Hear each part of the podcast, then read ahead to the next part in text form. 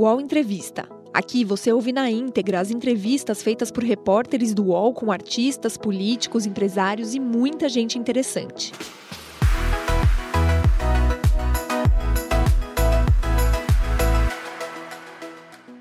Olá, uma ótima quarta-feira para você. Seja muito bem-vindo, muito bem-vinda ao UOL Entrevista de hoje.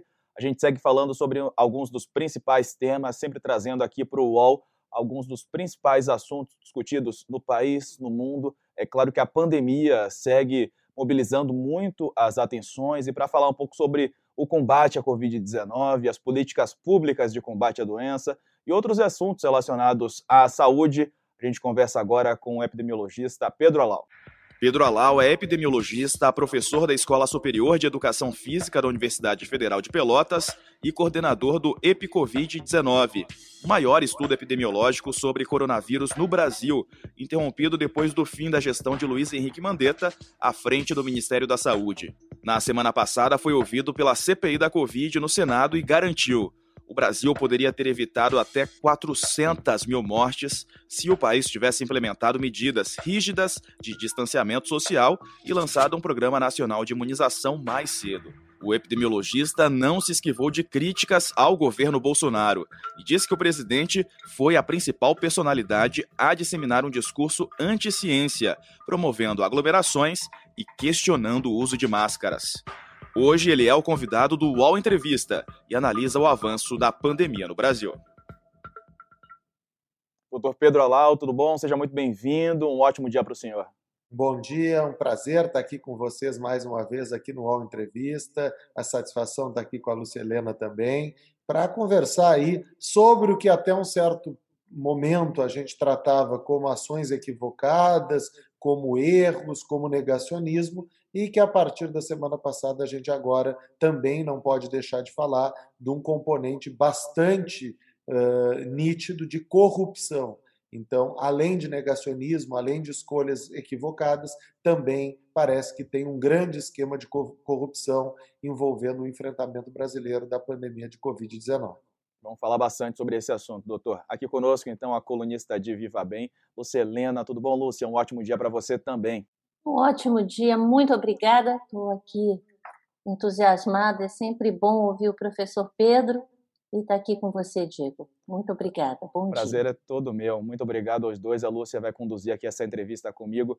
Professor, quero começar falando sobre essa denúncia. Veio ontem à noite a reportagem da Constança da Folha de São Paulo trazendo é, o depoimento de uma pessoa que se apresentou como vendedora de vacinas, né? um vendedor de vacinas, representante de uma empresa, que teria recebido aí uma proposta, né, um pagamento de propina de um dólar por cada vacina comprada pelo Ministério da Saúde, pelo governo Bolsonaro. A gente está falando especificamente agora da vacina AstraZeneca. Como é que o senhor tem acompanhado essas novas informações que não param de chegar é, sobre possível corrupção quando a gente fala do combate à pandemia e na compra de vacinas, professor? Olha, eu como pesquisador, como alguém da área da ciência, eu acompanho essas notícias com base uh, no que vai sendo relatado. Na semana passada, o que mais me chamou a atenção no depoimento dos irmãos Miranda foi de que a revelação de que um processo com, confuso era, na verdade, um esquema de corrupção teria partido do próprio presidente para os irmãos.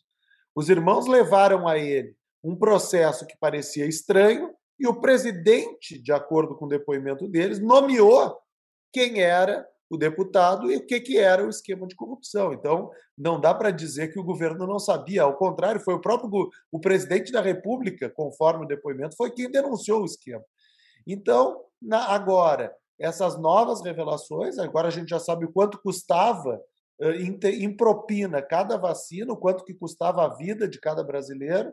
Então, assim, Parece que quanto mais a CPI investiga, mais aparecem indícios aí muito fortes de corrupção e é muito triste saber que enquanto nós aqui estamos lutando para salvar vidas, estamos dando a visão da ciência sobre o assunto, tem gente que está praticando corrupção e roubando dinheiro dos brasileiros, ao mesmo tempo em que os brasileiros perdem seus familiares e seus amigos. É muito triste tudo isso. Espero que a CPI seja ágil nos seus trabalhos para rapidamente punir e afastar aquelas pessoas que não deveriam ocupar os cargos que ocupam.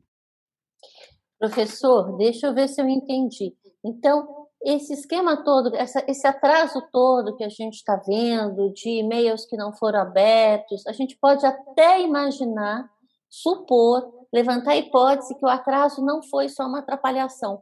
Poderia ter no meio uma negociação por esses cinco, cinco reais, que é quanto o governo diz que nós valemos, né? Eu, eh, você e todo mundo, a todos os brasileiros.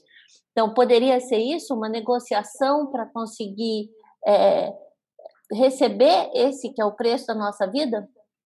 Olha, na verdade, isso vai ser é, desvendado nos próximos dias, ao longo das investigações da CPI. O que já é muito nítido é que tinha, sim, um esquema de cobrança de propina. Uh, o quanto que essa cobrança de propina tentou acontecer com as outras vacinas, a gente não sabe ainda. Não sei se durante a negociação com a Pfizer, talvez a Pfizer não, não tenha aceitado pagar propina e por isso os e-mails, cento e poucos e-mails, não foram respondidos. Isso aí a gente vai ficar sabendo ao longo dos próximos tempos. O que a gente já sabe é que existia um esquema de corrupção gigantesco. Esse esquema de corrupção era liderado por algumas pessoas e esse esquema de corrupção era de conhecimento do presidente da República. Isso a gente já sabe. O restante a gente vai descobrir aí nos próximos dias e a gente fica muito triste, porque, no fundo, esquemas de corrupção, infelizmente, a gente quase que já se acostumou no Brasil. É muito triste isso, mas essa é a verdade. Agora, esquema de corrupção no meio de uma pandemia em que as pessoas estão morrendo é muito, muito, muito revoltante. Ah, completamente. E aí, doutor, eu queria falar com o senhor porque houve uma diferença de comportamento, né? na, por parte do governo. A gente falou sobre vários e-mails que foram, foram enviados pela Pfizer, por exemplo. Demorou muito para haver ali um retorno em relação à compra de vacinas. Em relação à outra vacina, que é a Covaxin, que também está no centro das investigações aí da CPI da pandemia, parece que a postura do governo foi outra. E é claro, quando a gente fala de compra de vacinas, é necessária pressa, é lógico, né? a gente está falando em vida e salvar vidas, mas todo esse critério, é lógico, tem que ser estabelecido em relação para evitar que casos como esses de corrupção possam aparecer. Como é que o senhor avaliou o comportamento do governo eh, brasileiro quando a gente fala de compra de vacinas? Como é que se deu tudo isso aí na tua avaliação? Olha, na verdade, assim, em relação à Pfizer e à Coronavac, eu posso falar sobre essas duas inicialmente, o comportamento foi extremamente agressivo, um comportamento reativo de não querer de maneira alguma assinar os contratos, de dizer que as cláusulas eram leoninas, embora fossem as mesmas para o mundo todo. Então, assim, houve uma tentativa de retardar a negociação com a Coronavac e com a Pfizer. Em relação a essa vacina Covaxin, e parece que agora já estão revelando outras, houve exatamente a postura ao contrário. Nós não queremos retardar a negociação, nós queremos acelerar a negociação, mesmo que esteja equivocado mesmo que o pessoal tenha botado lá que, que o frete e o seguro são por nossa conta, mesmo que o pessoal tenha pedido pagamento adiantado. Não, essa aí a gente quer liberar rápido. E agora a gente sabe por que, que queriam liberar rápido, porque o dinheiro tinha uma destinação de corrupção.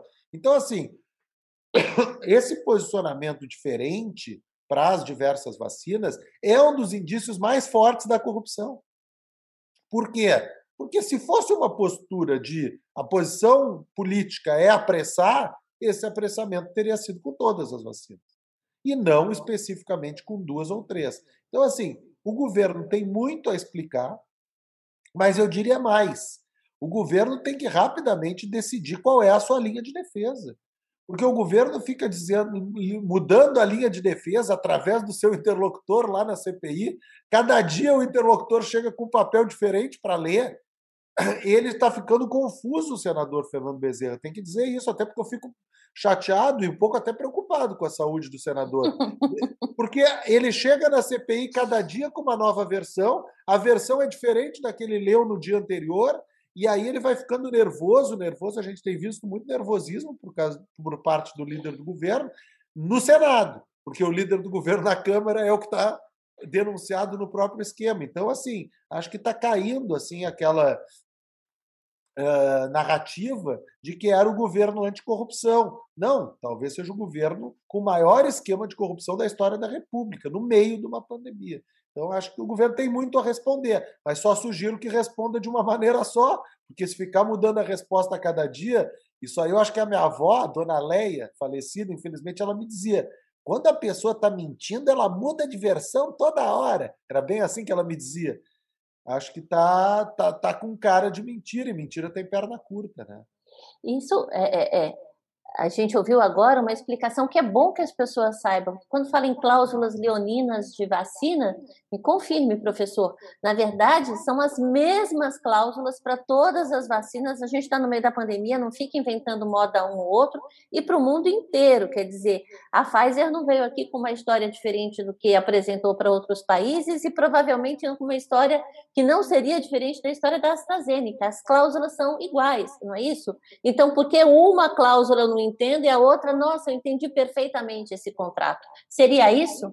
Não, e, e, é isso, e é mais, Luciliano. Tem uma questão da, da Pfizer especificamente que eu acho espetacular, assim, porque o governo veio com essa história que as cláusulas eram leoninas, etc.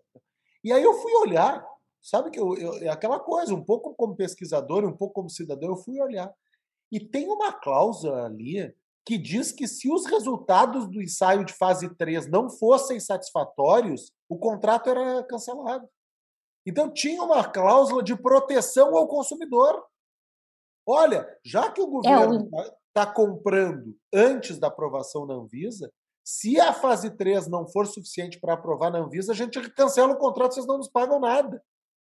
Era uma cláusula de proteção, não uma cláusula leonina. E mesmo assim o governo não queria assinar. Agora a gente sabe por que o governo não queria assinar. Aliás, no meio dessa história, a gente não pode esquecer daquela discussão toda sobre compra de vacinas pela iniciativa privada.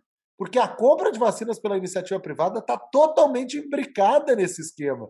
Porque o valor que ia ser comprado dessas vacinas uh, estranhas no processo da compra privada era maior ainda, provavelmente com mais propina ainda. Vacinas que seriam compradas pela iniciativa privada, o valor da propina era maior. Então, por isso houve aquela pressa alguns meses atrás para aprovar aquilo, embora não fizesse muito sentido, e Sim. nós da população brasileira nem entendíamos por que, que queriam aprovar aquilo tão rápido. Agora a gente pode entender quando a gente junta os pontinhos. Com toda certeza. E essas informações vão chegando e tornam o cenário ali muito mais claro, né, quando a gente observa, porque realmente não fazia sentido, né, quando a gente falava sobre compra para iniciativa privada, sendo que o governo não estava conseguindo acelerar o ritmo de vacinação aqui no nosso calendário nacional. Quero pegar uma opinião do senhor também, porque o senhor teve lá em Brasília, teve na CPI, que virou uma espécie de Big Brother, né? Porque o brasileiro está acompanhando, está vendo de perto. Queria que o senhor contasse bastidores. Há uma pressão ali quando é, o senhor foi prestar depoimento, algum senador é, tirou ali o senhor para o lado para conversar, houve algum tipo de é, de pressão ali por parte dos senadores. Como é que é o ambiente lá em Brasília na CPI da pandemia, professor? Olha, primeiro fazendo a brincadeira do Big Brother, eu só espero que eu seja ali na CPI o Gil ou a Juliette. Não vai ser uma planta, né, professor? Uma planta não. É, a planta já não é, com certeza. Então, assim, não, em primeiro lugar, deixa eu dizer, eu acho importante dizer algumas coisas. Eu, por exemplo, mantive meus planos de viagem, até um diálogo com a Polícia do Senado em segredo, eu não divulguei, por preocupações de segurança. Essa é uma pauta central assim de alguém que vai depor na CPI, é a questão da segurança. Claro que eu acho que foi exagerada e até performática aquela decisão do deputado de ir com um colete à prova de balas naquele momento, mas eu tomei cuidados ao, me deslocar para Brasília. Eu tenho que dizer isso, a população tem que saber disso. Mas, chegando lá, acho super importante dizer que eu fui muito bem tratado pelos senadores e pelas senadoras, uh, fui muito bem recebido pelos servidores do Senado, tanto pela Polícia do Senado, quanto pelos servidores que atuam na CPI. Tive algumas oportunidades de conversa de bastidores com alguns senadores e senadoras, uh, e tive o depoimento, que foi o ponto central ali. No depoimento, eu acho que ficou muito nítido ali a diferença entre os senadores que estão ali para investigar, porque é uma comissão parlamentar de inquérito. Eles estão ali para investigar. que tinha um conjunto pequeno até, mas alguns senadores que não estão ali para investigar. Eles estão ali ao contrário, para uh, defender o investigado. Então é uma coisa muito estranha, é como se tu tivesse num inquérito policial que o delegado, e tu é uma testemunha que viu o crime, e o delegado quer te convencer que o crime não aconteceu. Porque era essa a sensação que eu ficava ali, porque na prática eram pessoas que queriam que eu desse a visão da ciência sobre o que está acontecendo, mas algumas não queriam que eu desse. Eu, por exemplo, passei ali por alguns momentos que eu não esperava passar na minha carreira científica. Por exemplo, teve uma hora que o senador Marcos Rogério apresentou um dado sobre os Estados Unidos e eu achei muito estranho, porque aquele dado era diferente do que eu tinha visto. E aí, na hora, eu peguei o computador ali do Senado e usei o computador, entrei no site do Nosso Mundo em Dados e mostrei o dado real dos Estados Unidos. Então, foi uma tentativa de combate à fake news em tempo real ali. Dentro da CPI do Senado, eu tive que ali mostrar que aquela informação estava equivocada. Também teve alguns ataques pessoais ali, eu, sabia que vinha também, já estava um pouco preparado para responder. Teve um ataque ali do senador querendo dizer que era hipocrisia eu falar em cuidado se eu mesmo peguei Covid. E aí eu respondi, o senador acho que ficou um pouco desestabilizado até com a minha resposta. Então, assim, eu acho que tem um pouco dessa coisa ali de tu te sentir numa situação atípica na qual os investigadores, alguns deles, dois ou três, eles não estão ali para investigar.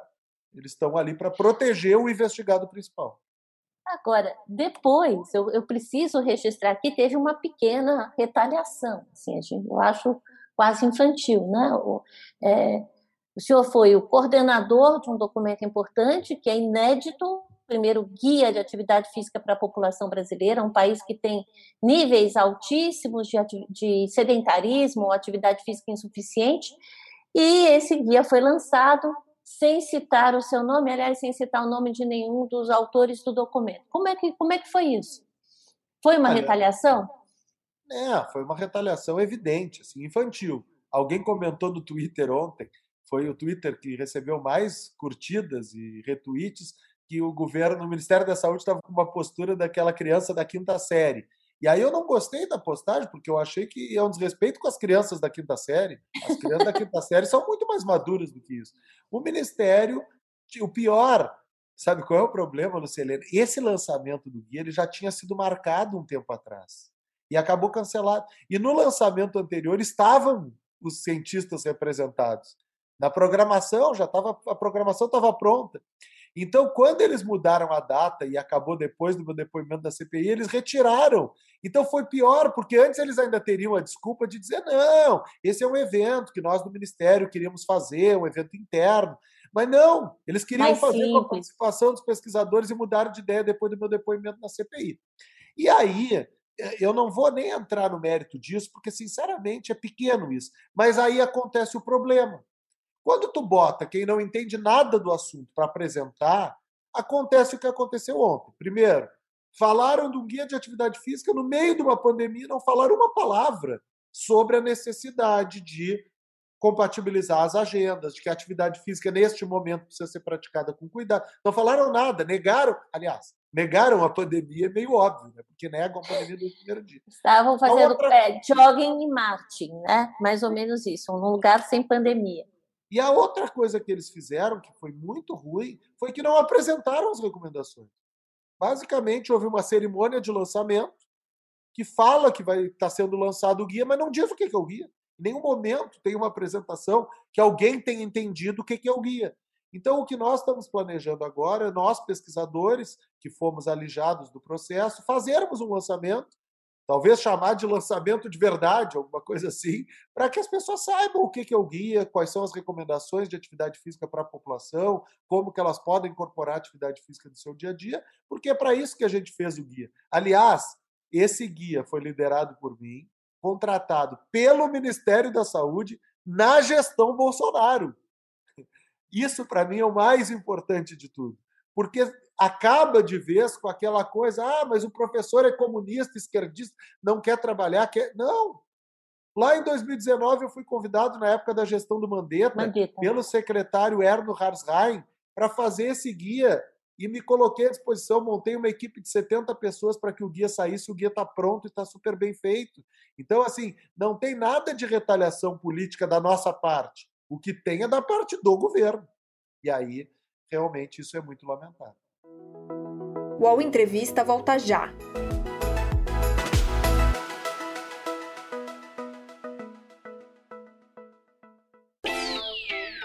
Posse de Bola é o podcast semanal do All Sport sobre futebol. Às segundas e sextas-feiras, eu, Eduardo Tironi, converso com Juca Kifuri, Mauro César Pereira e Arnaldo Ribeiro sobre o que há de mais importante no esporte favorito do país. Você pode ouvir o Posse de Bola e outros programas do UOL em uol.com.br/podcasts, no YouTube e também nas principais plataformas de distribuição de podcasts. E a gente está num ambiente muito politizado, né, é, professor, em que as reações são muito ali é, imediatas, às vezes exageradas também. É, diante dessa, dessa sua posição, que é louvável, de trazer luz a fatos, trazer a posição é, de cientista, de pesquisador, de professor, enfim, é, o senhor não teme pela sua segurança, sair nas ruas? Como é que tem sido aí o dia a dia do senhor que tem é, está se expondo, não é, para trazer o seu ponto de vista, que é fundamental, mas enfim, diante desse cenário, acaba trazendo até algum tipo de perigo para o senhor, né? Acredito. Olha, Diego, existem alguns fatos isolados, existem, uh, que estão denunciados devidamente na Polícia Federal. A minha esposa fez denúncia também na Delegacia da Mulher, tem investigações em curso aí. A gente, inclusive, pede que essas investigações elas prossigam. Uh, teve um dia, uns dias atrás algo parecido com uma perseguição de carro aqui em Pelotas, tipo assim, estou aqui, estamos cuidando do senhor. Então, assim, tem algumas coisas dessas, está tudo filmado, tem tudo, tudo está nas mãos da polícia. Então, assim, tem algumas preocupações de segurança que a gente é obrigado a ter, mas na prática uh, isso não pode fazer com que a gente se silencie. Né? Eu acho que o que eu aprendi ao longo desse processo é que quando a gente se silencia, a gente está compactuando. Então, assim, quando o governo tomou essa atitude infantil ontem de não nos convidar para o lançamento, não a mim, não seria nem eu que participaria. Para evitar confusão, já tinha, nós já tínhamos deliberado coletivamente que seria um outro colega que participaria. Então, assim, a gente não pode ficar calado. Quando a gente fica calado, seja por qualquer razão, a gente está favorecendo esse tipo de postura. E aí eu gostaria de aproveitar o espaço para dar um salve, uns parabéns para as jornalistas mulheres desse Brasil. Porque as jornalistas mulheres desse Brasil, elas têm sido atacadas muito mais do que eu. Elas têm sido atacadas diretamente pelo presidente da República e elas não estão deixando de fazer o seu trabalho, aliás, muito bem feito. É muito simbólico que a maior revelação da CPI até agora tenha surgido numa pergunta de uma senadora uh, mulher. Eu fiquei muito feliz de ver isso, porque uh, quando as pessoas são covardes, elas atacam mais, os homens covardes atacam mais as mulheres. Tu pode ver. E aí, quando os senadores, que são desse time, eles vêm discutir comigo, eles vêm discutir cheio de dedos. Depois eles até são leões na rede social, mas na hora da CPI eram gatinhos. Mas com as mulheres eles não são gatinhos eles já são muito mais agressivos. Então, assim, isso tem que ser dito para que as pessoas entendam. Quando a gente fala de machismo estrutural, ou quando a gente fala de racismo estrutural, é isso. É a postura diferente. Olhem os ataques uh, do presidente da República às jornalistas mulheres em comparação aos ataques aos jornalistas homens. E aí vocês vão entender o que, que a gente diz quando a nossa sociedade não é uma sociedade igual em termos de gênero e muito menos em termos de raça no Brasil. Eu, em nome de, das mulheres, só posso agradecer, né? Porque não está sendo fácil mesmo. Até eu só cubro ciência e recebo dia sim e dia sim também e-mails de, de, de eleitores do, do, presidente que ainda o apoiam e muito agressivos e com figuras de pornográficas e expressões de baixo calão. Isso precisa ficar mesmo registrado. Eu queria, teve um detalhe na CPI se o Diego me permitir, mas eu acho super importante, Diego, a gente comentar, porque passou ali, como a gente está muito focado na vacina, que foi é, quando o professor contou que algumas delas do EpiCovid foram censuradas. Né? Quando a gente fala em controle da pandemia, quando a gente fala nessas 400 mil vidas perdidas por essa confusão, que não. Bom, gente, 400 mil é um número impressionante, mas para aproximá-los de nós, basta a gente pensar que são oito em cada dez mortes poderiam ter sido evitadas. É, o que exatamente foi omitido e o papel da epidemiologia ou do epicovid, né, no caso, né, e da epidemiologia em geral, nessa estratégia, quer dizer, onde nós perdemos o que poderia ter acontecido se houvesse essa clareza de dados epidemiológicos, o que, que, poderia ter sido diferente? Porque a gente sempre fala se a, vacina, a vacinação tivesse começado antes. E a epidemiologia é tão importante o quanto. Queria o que foi exatamente censurado e que diferença faria? Olha, na verdade, eles censuraram especificamente um slide, que é o slide que mostrava a diferença nas taxas de infecção por SARS-CoV-2 de acordo com a etnia no Brasil e que mostrava que os indígenas, por exemplo, tinham cinco vezes maior risco de infecção do que as pessoas brancas. E os negros, tanto pretos quanto pardos, tinham o dobro do risco de infecção do que as pessoas brancas. É isso que o slide mostrava. E esse resultado incomodou muito o governo. Só que quando a gente faz pesquisa, é assim que funciona. Talvez o governo não esteja acostumado, porque o governo acredita que a Terra é plana. Quando a gente faz pesquisa e ciência, a gente encontra resultados e a gente divulga os resultados que a gente encontra. É assim que funciona. A gente não tem os resultados pré-estabelecidos e faz uma pesquisa para confirmar. Ao contrário, eu nunca imaginei que ia dar uma diferença tão grande no resultado.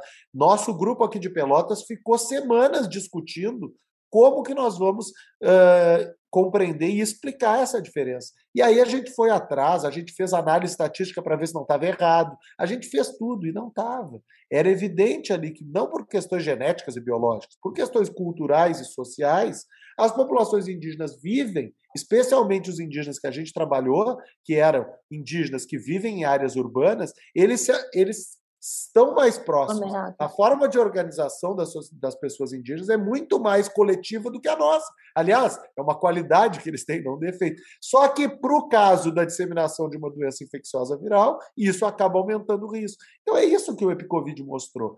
E esse resultado incomodou muito, porque isso foi em maio do ano passado, que era um momento em que essa pauta era muito forte. Tinha coisa do desmatamento, tinha coisa de demarcação de terras indígenas, tinha uma série de assuntos que traziam a população indígena para o centro do debate. Naquele momento, o governo pensava: nós não podemos trazer mais um problema que é de que os indígenas estão se contaminando mais. E só que esse era o resultado da pesquisa. E aí tem uma coisa que o próprio senador Fernando Bezerra citou na CPI. Eles nunca vão admitir a importância do Epicovid, mas o Epicovid serviu, por exemplo, para que os indígenas tenham sido priorizados no Plano Nacional de Vacinação. Então, pelo menos para isso serviu. Respondendo à segunda parte da tua pergunta, desculpa que eu estou sendo meio longo nessa resposta, Não. O monitoramento epidemiológico da pandemia ele teria sido essencial por milhares de motivos, mas vamos citar os mais importantes. A gente teria identificado precocemente as variantes.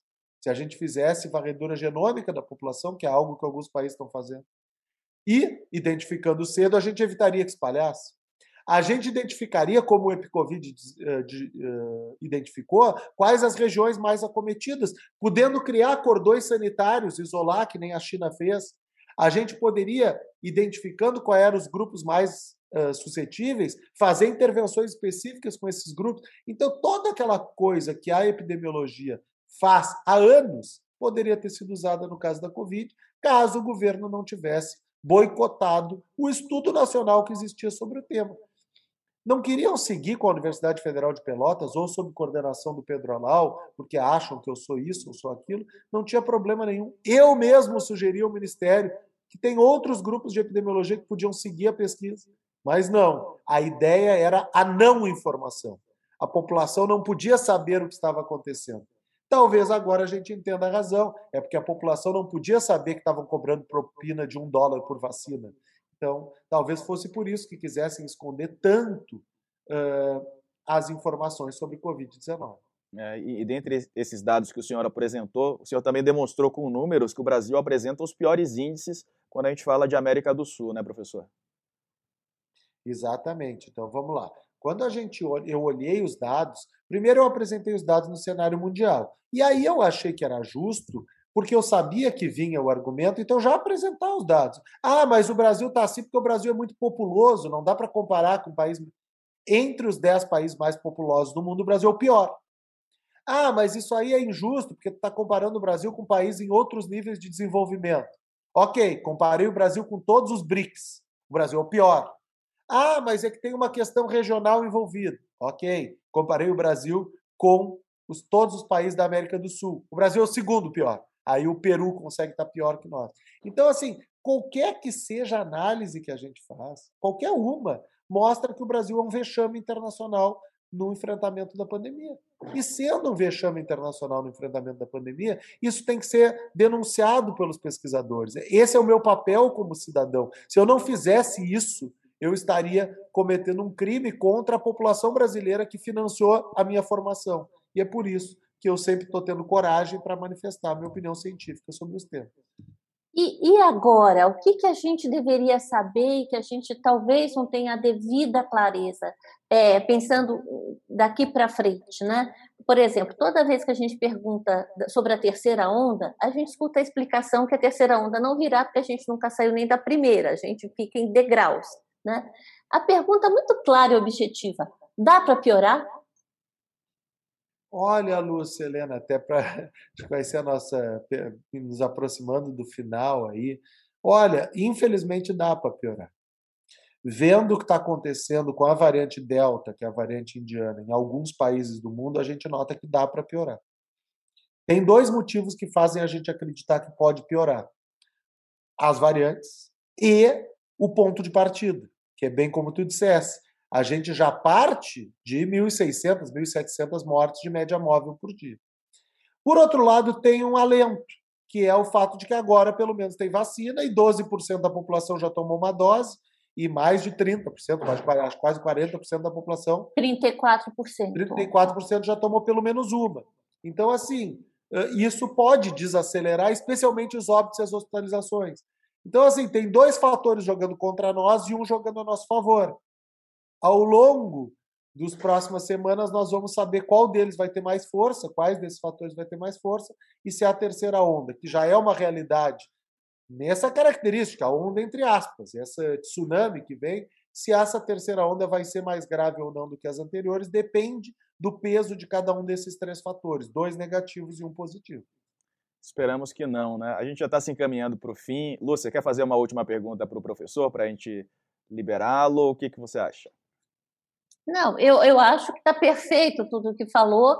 E a minha última pergunta, então, para concluir, é: o senhor é um defensor do lockdown. Ainda vale a pena, apesar de tanto desgaste, de tudo, é, na iminência aí de um, de um agravamento desse degrau, né, que a gente chama de terceira, terceira onda, porque nunca descemos, a gente estamos muito acima e vamos subir mais ainda ainda valeria a pena, ainda vale reforçar distanciamento, ainda valeria a pena um lockdown, sendo muito claro?